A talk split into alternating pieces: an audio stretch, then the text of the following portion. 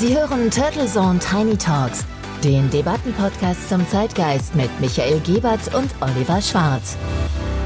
Guten Morgen und herzlich willkommen zur Episode 117 der Turtle Zone Tiny Talks. Wir schreiben den 6. März und es ist auch wieder Montag und wieder Zeit für eine neue, frische Zeitgeistdebatte. Und darauf freuen sich Oliver Schwarz und meine Wenigkeit Michael Giebert. Und wir freuen uns natürlich, dass Sie auch heute Morgen wieder mit dabei sind. Und Oliver, ich freue mich natürlich, dass du wohlbehalten, man sagt ja Hals- und Beinbruch aus dem Skiurlaub in der Schweiz wieder zurück bist und noch nicht auf dem Weg nach Dominika. Ja, Dominika in der Ostkaribik. Die Episode letzte Woche, die hat wirklich Fernweh ausgelöst und Reiselust geweckt. Aber das muss noch etwas warten. Wenn Sie, liebe Hörerinnen und Hörer, diese Episode verpasst haben, dann sollten Sie dies dringend nachholen. Auf jeden Fall und natürlich überall dort, wo es gute Podcasts gibt, gibt es auch Turtle Zone Tiny Talks oder in der Mediathek unter www.turtlezone-tinytalks.de. Und beim Stöbern in dieser Mediathek bin ich übrigens gerade noch einmal über unsere Episoden 52 und 53 aus dem Herbst 2021 gestolpert. Und da haben wir ja den Blick nicht in Richtung der kleinen Antillen, sondern nach oben in den Weltraum gerichtet. Ja, wir wollten ja schon immer hoch hinaus, stimmt. Da ging es ja um die Weltraumgeschäfte des Trio Infernale, Musk, Branson und Bezos. Und die Frage, was fasziniert uns denn eigentlich so am Weltraum? Und es ging um die ESA-Sonde Bepi Colombo. Damals inmitten der Corona-Einschränkungen haben wir übrigens eine Umfrage zitiert, dass zwei Drittel der deutschen Bürger lieber in die Karibik reisen und Urlaub unter Palmen machen würden, als ins All zur ISS zu fliegen. Wer wird's wohl glauben? Jetzt ist aber Corona aus den Augen und aus dem Sinn und das Weltall wieder stark gefragt. Ein Zeitungsartikel im Freitag hatte letztens die schöne Headline Grüne erobern das Weltall und es ging um die ehrgeizigen Pläne von Robert Habeck für ein europäisches Weltraumprogramm. Ja, ich habe davon gehört und auch gelesen. Sehr spannend, sozusagen in Konkurrenz zu unserem wunderbayerischen Söder One und einer ausgeprägten bayerischen Dominanz im Weltraum. Spaß beiseite. Es geht so Habeck um eine führende deutsche Rolle in der europäischen Weltraumforschung. Es geht um die eigene Souveränität, so der beliebte Wirtschafts- und Weltraumminister letztens in Brüssel. Und es geht um ein Budget von immerhin 17 Milliarden Euro für fünf Jahre, von dem Deutschland den größten Anteil, nämlich 21 Prozent, schultern will. Marco Fuchs, Vizepräsident des Bundesverbands der deutschen Luft- und Raumfahrtindustrie lobte dann Habeck auch ganz euphorisch als treibende Kraft. Ja, das ist äh, wirklich, würde ich sagen, 17 Milliarden Euro ist doch einiges. Hoffentlich wird das auch alles abgerufen, weil wir wissen ja gerade bei den vorangekündigten Budgetierungen geht es ja nicht nur um die Summen, die möglicherweise zur Verfügung stehen, sondern auch die, die abgerufen werden und dann auch umgesetzt werden. Der BDLI vertritt natürlich aber auch Mitgliederinteressen und ist keine Forschungseinrichtung.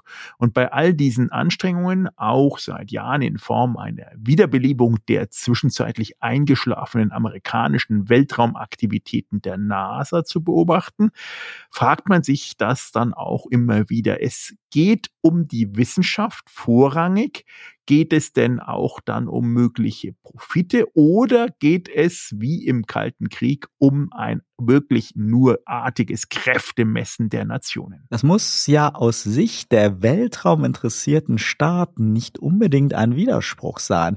Mit wissenschaftlichen Ambitionen einer Grundlagenforschung sind, glaube ich, die immensen Milliardeninvestitionen seit jeher nicht vollständig zu erklären, sondern vermutlich vermutlich nur nett geschmückt und etikettiert. Man profitiert wechselseitig voneinander. Und wenn es zum Beispiel um die riesigen Wasservorräte auf dem Mond geht oder um vorhandene Rohstoffvorkommen wie Eisen, Nickel und Platin, dann ist das wissenschaftlich zwar spannend und man kann sich in Visionen vielleicht eine künftige Besiedelung des Mondes vorstellen, aber natürlich haben da auch Unternehmen und Staaten die Dollarzeichen vor den Augen. Privatunternehmen wie Planetary Resources und Deep Space Industries, die arbeiten bereits an Technologien und Geschäftsmodellen, um genau diese Rohstoffe abzubauen und zurück zur Erde zu bringen. Ja, Wahnsinn. Also da ist, äh, ich, ich sehe da ja auch immer wirklich die Diskrepanz zwischen ja irgendwie der grünen, aber auch der klimapolitischen Einschätzung und dann der Energieaufwand, dort Ressourcen abzubauen und auf die Erde zu bringen. Das will mir noch nicht so ganz eingehen. Das ist so ein bisschen wie LNG-Gas abzubauen im Fracking-Methodik und dann um die halbe Welt zu schicken. Ich glaube, hier spielen dann auch noch zusätzlich sehr stark möglicherweise militärische Interessen mit rein, kann ich mir vorstellen, denn wir sind ja mitten in einem neuen kalten Krieg und wir haben ja auch massiv verhärtete Fronten und Misstrauen zwischen den USA, Russland und China. Und es gibt ja auch alle diese Pläne in den Schubladen, das auszubauen und Denk mal an die früheren Pläne der USA, eine Strategic Defense Initiative,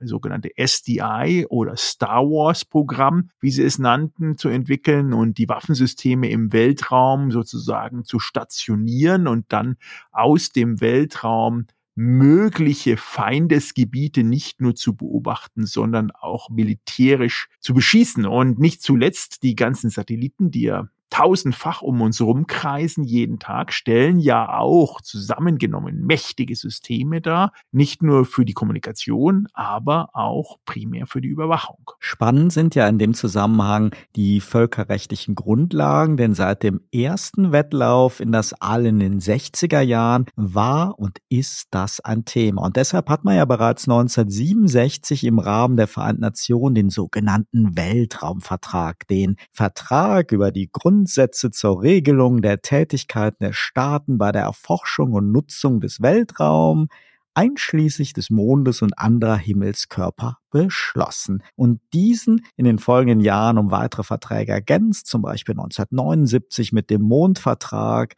dem Übereinkommen über die Regelung von Tätigkeiten der Staaten auf dem Mond und anderen Himmelskörpern. Klingt sehr, sehr spannend und lustig, äh, richtig formal. Und ich hoffe mal, dass da nicht auch schon frühere Verträge irgendwo existierten und dass der gute Herr Kopernikus vielleicht auch schon mal einen Urvertrag ausgerichtet hat. Aber da sagst du was, denn das Ziel war und ist ja das Prinzip der gemeinsamen Nutzung und der Verwaltung der Ressourcen des Mondes und auch anderer Himmelskörper. Ob das jetzt dreist ist von der Menschheit jenseits der Inbesitznahme der Erde, jetzt sich auch noch die anderen kleinen und größeren Himmelskörper sozusagen anzueignen, sei mal dahingestellt, mag ich auch schwer werten, denn der Mondvertrag ist zum Beispiel da dass, äh, dass irgendwie alle Recht haben. Alle Länder, alle Länder dieser Welt haben ein Recht, den Mond und andere Himmelskörper zu erforschen und zu nutzen, solange es friedlich geschieht. Und er verbietet die Stationierung von Massenvernichtungswaffen im Weltraum und auf Himmelskörpern. Der Mondvertrag legt auch Bestimmungen für die Haftung für Schäden fest, die durch die Durchführung von Aktivitäten auf dem Mond oder anderen Himmelskörpern verursacht werden. Ja, und dann noch eigentlich eine Aktualisierung des Weltraumvertrages von 1967, der genau auch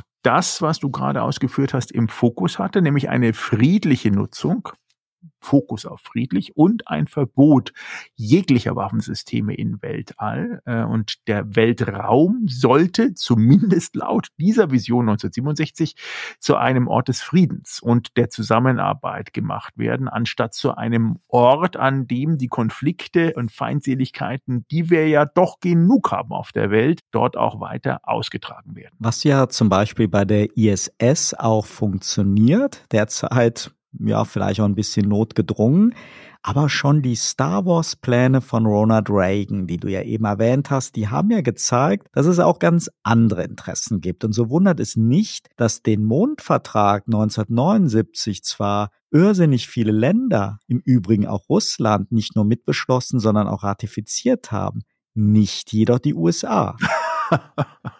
ja, die Amerikaner wieder die alten Cowboys. Lass mich raten, die haben stattdessen ihren eigenen Vertrag gemacht. Nur halt mit sich selber. Stimmt, ganz genau. Die USA haben parallel ein eigenes Weltraumgesetz verabschiedet, das es US-amerikanischen Unternehmen erlaubt, Eigentumsrechte an den Ressourcen zu erwerben, die sie im Weltraum abbauen. Also nicht wirklich das, was die Völkergemeinschaft im Rahmen der UN eigentlich wollte.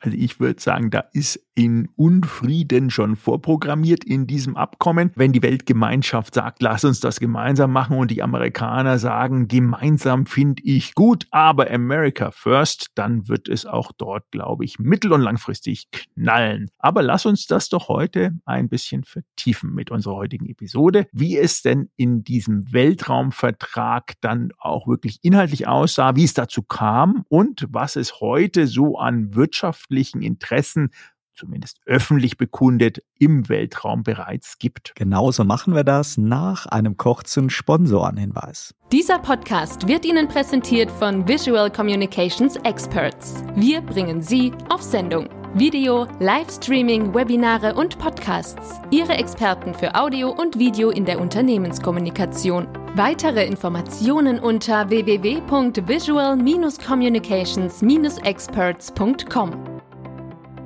Sie hören Turtle Zone Tiny Talks und in der Episode 117 sprechen wir über den Weltraumvertrag und den Mondvertrag und über den anscheinend wieder verstärkten Wettlauf um eine Führungsrolle im All und bei der Erkundung und Nutzungsmachung von identifizierten Rohstoffen und Wasservorräten. Ja, und magst du uns mal kurz genau in diese wieder ein bisschen entführen, zurück in die Vergangenheit und ein wenig Einblick geben in die Entstehung dieses einzigartigen Vertragswerkes, nämlich den Weltraumvertrag. Sehr, sehr gerne. Der Weltraumvertrag, der wurde in den 1960er Jahren vor dem Hintergrund des ja schon angesprochenen Wettlaufs ins All zwischen den USA und der Sowjetunion verhandelt. Die beiden Supermächte, die führten ja damals einen Wettbewerb um die Vorherrschaft im Weltraum und hatten bereits einige wichtige Meilensteine erreicht, wie zum Beispiel den ersten bemannten Weltraumflug durch Juri Gagarin im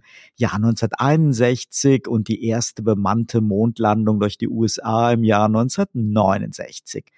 In diesem Kontext war die internationale Gemeinschaft besorgt darüber, dass die Nutzung des Weltraums zu einer Quelle von Konflikten zwischen den Staaten werden könnte. Es bestand auch die Sorge, dass der Wettlauf ins All zu einer zunehmenden Militarisierung des Weltraums führen könnte. Aus diesen Gründen begannen die Vereinten Nationen Gespräche über die Grundsätze für die Durchführung von Aktivitäten im Weltraum zu führen. Und die Verhandlungen, die fanden in den 1960er Jahren im Ausschuss für die friedliche Nutzung des Weltraums der Vereinten Nationen statt. So hieß der. Und der Ausschuss setzte sich aus Vertretern verschiedensten Länder zusammen und wurde von wirklichen Persönlichkeiten wie dem US-amerikanischen Astronauten und Senator John Glenn sowie dem sowjetischen Kosmonauten Alexei Leonov geleitet. Und der Weltraumvertrag, der wurde dann in der Tat am 19. Dezember 1966 von der Generalversammlung der Vereinten Nationen verabschiedet und trat am 10. Oktober 1967 in Kraft. Der Mondvertrag war dann später eine wichtige Ergänzung,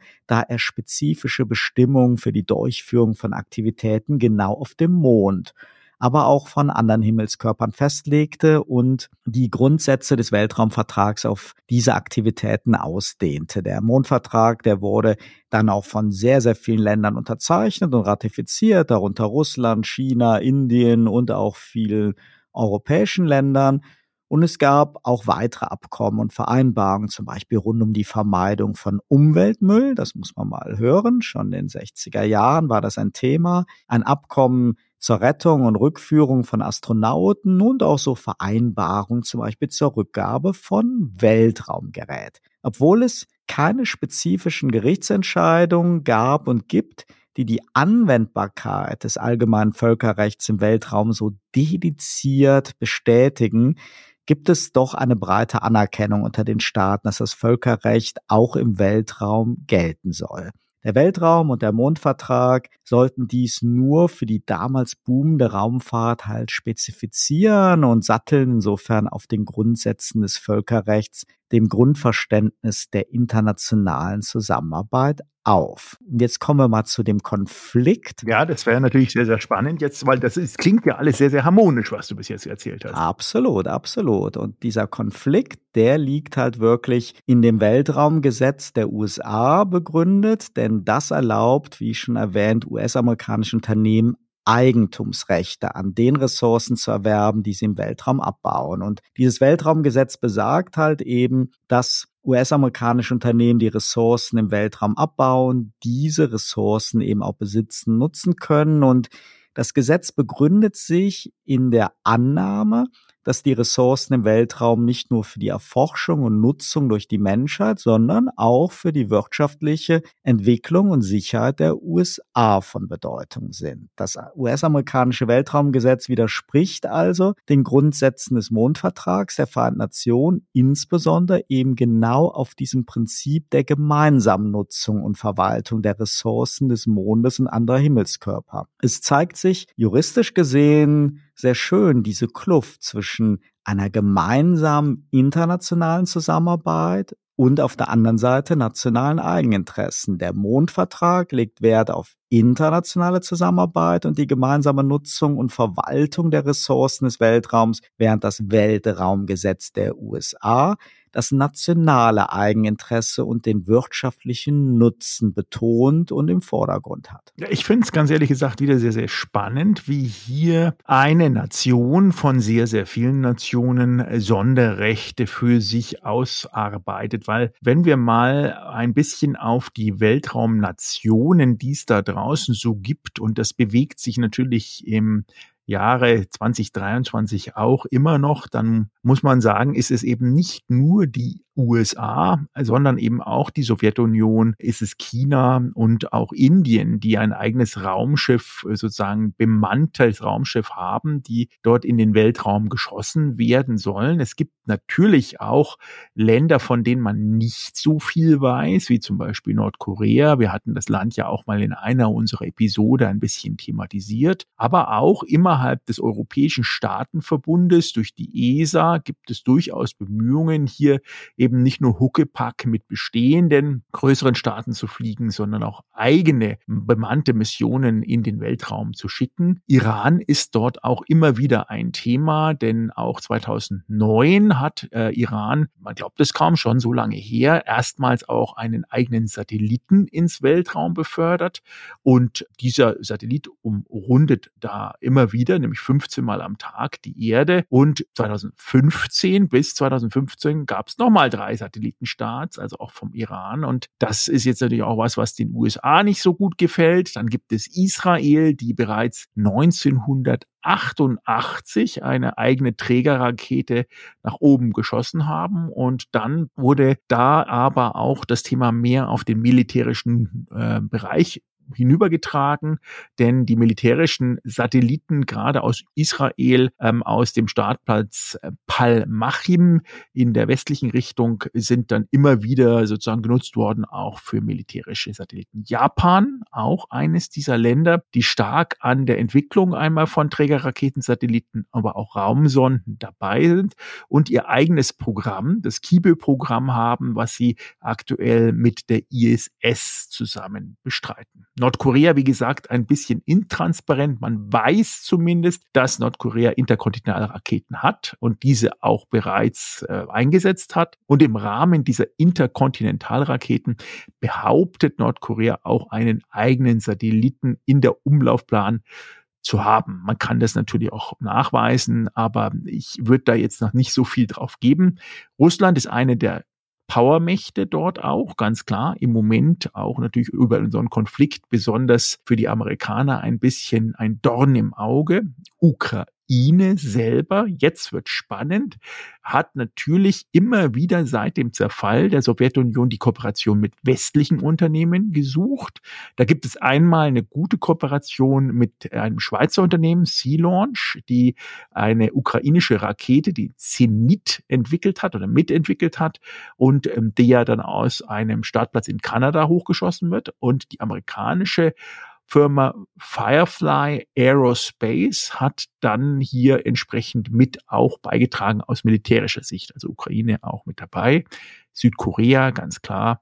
Und dann gibt es eben eine ganze Reihe an weiteren Staaten, die einmal eigene Raketenentwicklungsprojekte haben, und auch private Raketenprojekte. Also das ist eben nicht nur die Trilogie der Big Three, die wir anfänglich genannt hatten, sondern auch in Australien zum Beispiel eigene private Trägerraketen. In Großbritannien äh, gibt es die Black Arrow, die erfolgreich eine Trägerrakete hochgeschickt hat, äh, und zwar von einem in Schottland ansässigen Unternehmen, einen Kleinsatelliten. In Neuseeland gibt es private Firmen, die Rocket Lab, die äh, Geschichten nach oben schicken. In Singapur gibt es ein Startup, was erst 2017 gegründet wurde und an einer Trägerrakete mit dem Namen Volans plant in Spanien und Taiwan. Also man sieht ganz klar, da ist ein starkes Interesse und wir wollten ja auch so ein bisschen hinterfragen, woher kommt denn dieser Reiz? Also du hattest ja am Anfang gesprochen, glaube ich, sehr von Wasservorkommen, aber heißt es, wir werden zukünftig Moonwater in unseren Edekas und Reves für sehr viel Geld kaufen dürfen? Oder wie muss man sich das vorstellen? Das wirklich spannend, Michael. Aber lass uns nochmal jetzt gerade auf deine imposante Liste zurückkommen. Das finde ich wirklich spannend. Ich hatte bislang als Raumfahrer, als Weltraumnation wirklich die üblichen Verdächtigen, USA, Russland, China, da auf der Liste und selbst bei den Chinesen war mir das jetzt nicht so bewusst, dass sie halt auch wirklich schon sich um bemannte Missionen bemüht haben. Das soll angeblich schon seit 2003 der Fall sein. Da dachte ich, das ging wirklich mehr eben um Trägerraketen, die halt Satelliten ins All bringen. Ja, bei Russland, USA ist das ja klar. Indien war mir auch nicht so bewusst, dass die schon seit den 80er Jahren mehrere bemannte Missionen unternommen haben. Also habe ich jetzt auch noch keinen Inder auf dem Mond gesehen. Ich musste auch eben schmunzeln, als du Nordkorea erwähnt hast. Wir hatten ja gerade die äh, die Folge. Und Absolut. ich habe jetzt gerade so eine Kim One, so ein Kim One Space Shuttle vorgestellt. das muss natürlich sehr stabil sein. Es gibt viele, viele Länder, die zumindest unter wirtschaftlichen Gesichtspunkten und letztendlich das Transportieren von Satelliten ins Weltall, das ist ja in erster Linie mal wirtschaftlich gesehen äh, da sehr, sehr viel Infrastruktur aufgebaut haben, viele Privatunternehmen, die teilweise auf eigene Rechnung oder in Zusammenarbeit mit dem Staat agieren, diese bemannte Raumfahrt und die wissenschaftliche Erkundung des Weltalls, das ist natürlich sehr, sehr teuer. Da sind es halt eine überschaubare Anzahl Länder. Da spielt natürlich Europa mit der ESA auch eine Rolle. Aber bei mir war das Bild in der Vergangenheit in der Tat immer so, dass man meistens wenn es um bemannte Raumfahrt ging, dann Huckepack entweder bei den Amerikanern oder den Russen mitgeflogen ist oder dort Dinge gebucht und in Auftrag gegeben hat und dass, wenn es um eigene Starts von Raketen ging, es dann halt meistens um Forschungs- oder Telekommunikationssatelliten ging. Aber wir haben ja gehört, Robert Habeck hat gesagt, da müssen wir in eine Führungsrolle gehen, da müssen wir Gas geben und das beobachtet man in der Tat. Und wenn wir jetzt gleich auf das völlig richtige Thema kommen, was du jetzt nochmal angerissen hast. Wo liegen jetzt auch die wirtschaftlichen Motivationen, die muss es geben, weil nur so kann ich mir eigentlich auch die Milliardeninvestitionen dieses von dir ja auch zitierten Trio Infernale mit Elon Musk, dem Herrn Bezos und dem Virgin-Gründer Richard Branson erklären. Denn diese wahnsinnigen Investitionen, diese wahnsinnigen Kraftanstrengungen, die die in ihre eigenen Weltraumunternehmen gesteckt und investiert haben, die lassen sich, glaube ich, nicht wirklich dadurch erklären, dass man ein paar wohlhabende Wohlhabenden so eine nette kurze Reise in den Weltraum ermöglichen will. Da steckt garantiert mehr dahinter, dass sie dann, wenn wirklich Unternehmen drangehen, Rohstoffe zu bergen, Rohstoffe für sich zu beanspruchen. Die müssen dann ja auch transportiert werden, wieder zurück zur Erde oder verarbeitet werden, wie auch immer. Da, glaube ich, spekulieren die drauf und was man eben liest und hört, diese Rohstoffvorkommen auf dem Mond, die sind wissenschaftlich gesehen schon lange bekannt, was aber erstaunlich häufig in den letzten Monaten und Jahren immer wieder auf Konferenzen aufkommt, ist dieses Thema immense Wasservorräte. Wobei, also wenn, wenn ich mir jetzt mal in Vorbereitung auf die Folge so ein bisschen die Argumentation der entsprechenden Raumfahrtkoordinatoren, die gibt es wirklich bei uns, auch in jedem Bundesland. Und da habe ich mal rauskopiert den Raumfahrtkoordinator von Hessen. Der erwähnt da sowas wie New Space, Kommerzialisierung, Umweltschutz, ähm, Sicherheit, Klima Wissenschaft, das Thema äh, unbemannte Missionen, Erforschung von anderen Himmelskörpern, situative Einschätzung von möglichen Gefahren aus dem Weltraum für die Erde. Also dann auch, was ich besonders spannend fand, weil wir es auch noch schon mal in einer Folge thematisiert haben, Landwirtschaft, in dem Fall Precision Farming, dass das also auch mit den Landes- und Regionalplanungs-GES-Daten dann zum Thema äh, Farming, aber auch Waldschädenmonitoring, das leuchtet mir alles ein ähm, in der Argumentation, warum man denn den Aufwand betreibt, ohne jetzt wirklich erstmal zu spekulieren, dass dort große Wasservorräte auf dem Mond existieren. Mir war gar nicht so bewusst, zumindest laienhaft, ob da so viel Wasser da ist, aber anscheinend gibt es das. Und auf der anderen Seite, was ist denn das für Wasser? Ist es denn auch nutzbar? Muss das wieder anders aufbereitet werden? Und wie kriegt man denn dieses Wasser bitte auf die Erde? Kann ja nicht sein, dass wir da eine große große Pipeline vom Mond runterlegen. Also ich kann mir den abendlichen romantischen Blick auf den Mond schwerlich vorstellen, wenn da am Mond rechts so eine riesen Pipeline rausgeht und die irgendwo bei uns, am besten in Amerika, weil die dürfen es ja vermarkten, mit ihrem Spezialvertrag dann auch irgendwo in Amerika landet und hinten aus der großen Fabrik lustige Moon-Dosen rausfallen, die wir dann wiederum im Supermarkt kaufen dürfen. Ja, und wenn man sich auch mal vorstellt, jetzt einfach mal das Volumen von so einer Rakete oder so einem Raumschiff, da passt ja nicht wirklich so viel Wasser rein. Also selbst wenn der Elon Musk in Zukunft so wie ein Linienbus im Minutenrhythmus im Auftrag von privaten Firmen da hochfliegen würde und würde quasi wie mit einem Weltraum-LKW dann das Wasser, was in der Regel vermutlich dann gefroren ist, weil auf der einen Seite des Mondes, da liegt, liegen diese Krater mit diesen Wasservorkommen, die liegen halt dauerhaft im Schatten, da ist es sehr kalt, da sind die also in Form von Eis. Ist aber jetzt auch entdeckt worden, dass auch auf der anderen Seite Wasservorräte sind, da ist es dann halt flüssiger. Also das ist in der Tat wirklich abenteuerlich.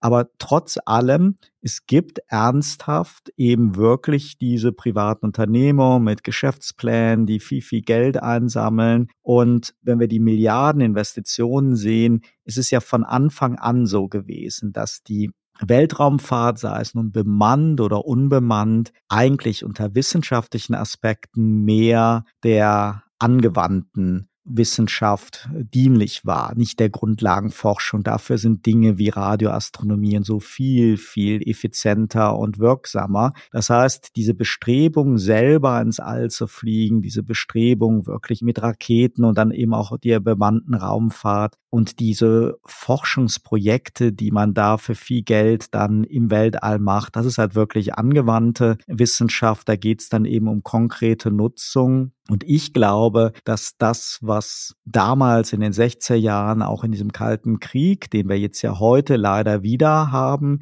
wirklich zu diesem Wettrennen geführt hat, war einfach auch wirklich so dieser Versuch, die Welt ist nicht genug und auch da setzen wir diesen Wettstreit fort, wollen unsere Claims setzen. Ein bisschen ist das wie damals beim Goldrausch. Ob man jetzt wirklich schon genau weiß, wie das Ganze dann funktionieren soll, steht in den Sternen. Ich halte das auch für wirklich alles sehr, sehr verwegen. Aber ich meine, es gibt viele Dinge, die man als verwegen angesehen hat und die nachher zu einem Riesengeschäft wurden. Ich glaube, was auf jeden Fall Fakt ist, ist, dass das, was mit dem Weltraumvertrag und dem Mondvertrag nochmal völkerrechtlich besiegelt worden ist, dass das wirklich gerade in diesen verhärteten Zeiten momentan, dass das wirklich auf wackeligen Füßen steht. Und ich befürchte auch, dass wenn dort Geschäft zu machen ist, dann wird auch Geschäft gemacht. Und das Verbot von Waffen im Weltall, das ist ja auch so eine Geschichte. Die Satelliten sind ja am Ende des Tages zumindest eine Waffenkomponente, weil über die Satelliten werden dann ja auf jeden Fall auch Waffen auf der Erde gesteuert, nicht nur mit Informationen versorgt, sondern auch gesteuert. Also insofern haben wir schon eine Militarisierung des Weltalls und können halt nur hoffen, dass das Ganze nicht noch zu einer deutlichen Aufrüstung im All führt. Ja, aber ich will natürlich wie immer bei unserem Podcast nicht mit einer sehr negativen Note enden, denn ich muss dir mitteilen, lieber Oliver, ich besitze bereits Grund auf dem Mond. ich habe nämlich damals vor einigen Jahren ein Mondgrundstück geschenkt bekommen. Jetzt wirst du mir natürlich als Jurist sagen, das ist alles Völlefanz, aber laut meiner Mondgrundstück-Auszugskarte ist das eine Gesetzeslücke, die anscheinend diese Mondverkäufe an Privat- und Firmen möglich gemacht hat. Es wurde vermarktet als die verrückteste Immobilie unserer Zeit. Und in meinem Grundstück habe ich eine Parzelle von 716.000 Quadratmetern. Das sind ungefähr 177 kleine Fußballfelder und die gehören mir. Ob das nun so ist und ich glaube nicht, dass ich die in den USA einklagen kann, aber seit 1999 1999 sozusagen gibt es eine europäische Mondbotschaft und diese Mondbotschaft sozusagen kann die Mondgrundstücksbesitzer dort auch registrieren. Ob die dann wirklich den Anspruch haben, auf dieser entsprechenden Mondgrundstücksregister und Mondregister dann auch wirklich dann am Mond zu sagen, hier ist mein Claim und hier baue ich mein Haus, sei es mal dahingestellt. Das ist wirklich ein spannendes Thema und ich glaube, da könnte man während des Jurastudiums ganze Sommerhausarbeiten drüber schreiben. Ich habe das auch immer mit einer Mischung zwischen Verwunderung und Amüsement gesehen. Sowas Ähnliches gibt es ja nicht nur mit Mondgrundstücken. Es gibt ja noch weitere so verwegene Pläne, wo man sowas erwerben kann. Aber zumindest ist es ja eine schöne verkaufsfördernde Maßnahme, weil solche stolzen Besitzer wie du wollen dann natürlich auch die Gelegenheit nutzen, wenn es dann möglich ist, mit den Herren Branson, Bezos oder Musk dann auch mal zu ihrem Grundstück zu reisen. Absolut. Und mein Mondgrundstück kommt sogar mit einer Mondnationalität. Sprich, ich habe jetzt nicht nur meine Besitzurkunde, sondern auch meine Mondbürgerschaft mit einem Mond Passport, dem sogenannten Luna Passport, wo mein Name und mein doch sehr jugendliches Gesicht von damals noch drin ist, mit einem aktuellen Foto. Und ganz unbürokratisch würde ich mal vorschlagen, bei unserer nächsten gemeinsamen Reise in die Welt, vielleicht Dubai oder auch Dominika, nehmen wir mal diesen Luna-Passwort und reisen damit in dieses Land ein. Absolut. Und ich meine, Michael, denk mal dran, wir hatten es ja auch bei der letzten Episode, auch auf der Karibikinsel Dominika kann man als Ausländer für ein kleines Investment sich die Staatsbürgerschaft kaufen und du hast sie jetzt schon. Und äh, so ein zusätzlicher Pass, der kann ja in Krisenzeiten auch ganz schön wertvoll sein. Du bist also sozusagen jetzt dann auch schon mit der Mehrfachstaatsbürgerschaft beglückt und kannst dich da ganz entspannt zurücklehnen. Ich bin quasi sicher aufgestellt. Und jetzt stell dir mal vor, wenn dein Grundstück jetzt noch auf den Wasservorräten liegen würde. Ah, du, das kann ich ja einfach mal vorher behaupten, so wie damals auch im Goldrausch, auf den du referenziert hast, wo ja auch viele Leute gelockt wurden mit möglichen fantastischen, möglichen Vorkommnissen. Und die sehe ich dann schon mit meinem kleinen privaten äh, Inspektor Clouseau Raumschiff, fahren wir da hoch und dummerweise sind dann die Wasservorräte dann doch nicht so groß wie angenommen. In dem Sinne schauen wir alle mal in den nächsten Tagen immer mal wieder nach oben, schauen uns den Mond an. Ob ich da schon runterwinke, genau.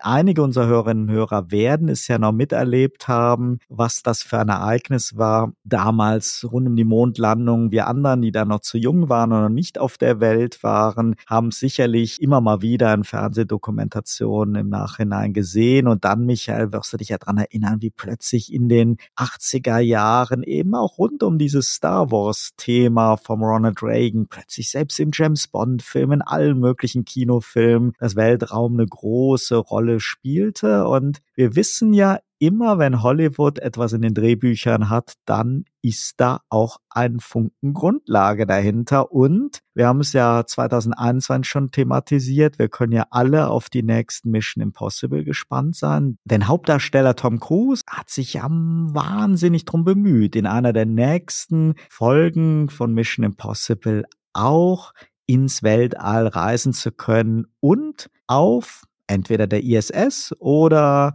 einem anderen Weltraumstation mit filmen zu können. Und da können wir mal gespannt sein. Wir wissen ja, was Tom Cruise sich vornimmt.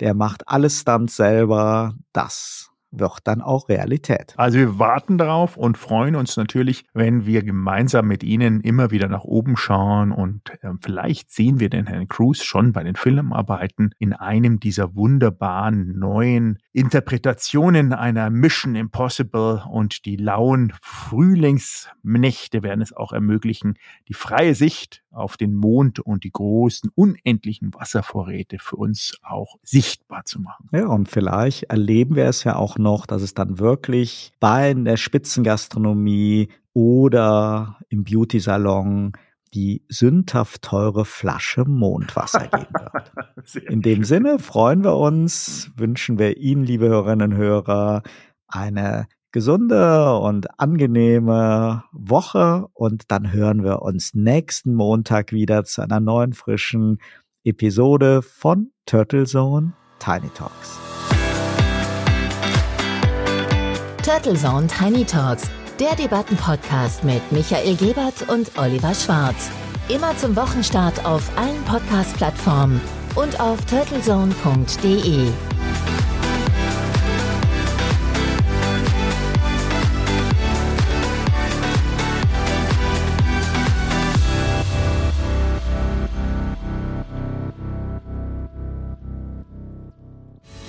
Für Werbung in diesem Podcast oder eine Sponsoring-Partnerschaft wenden Sie sich bitte an Turtle Media unter 0721 977 907 15.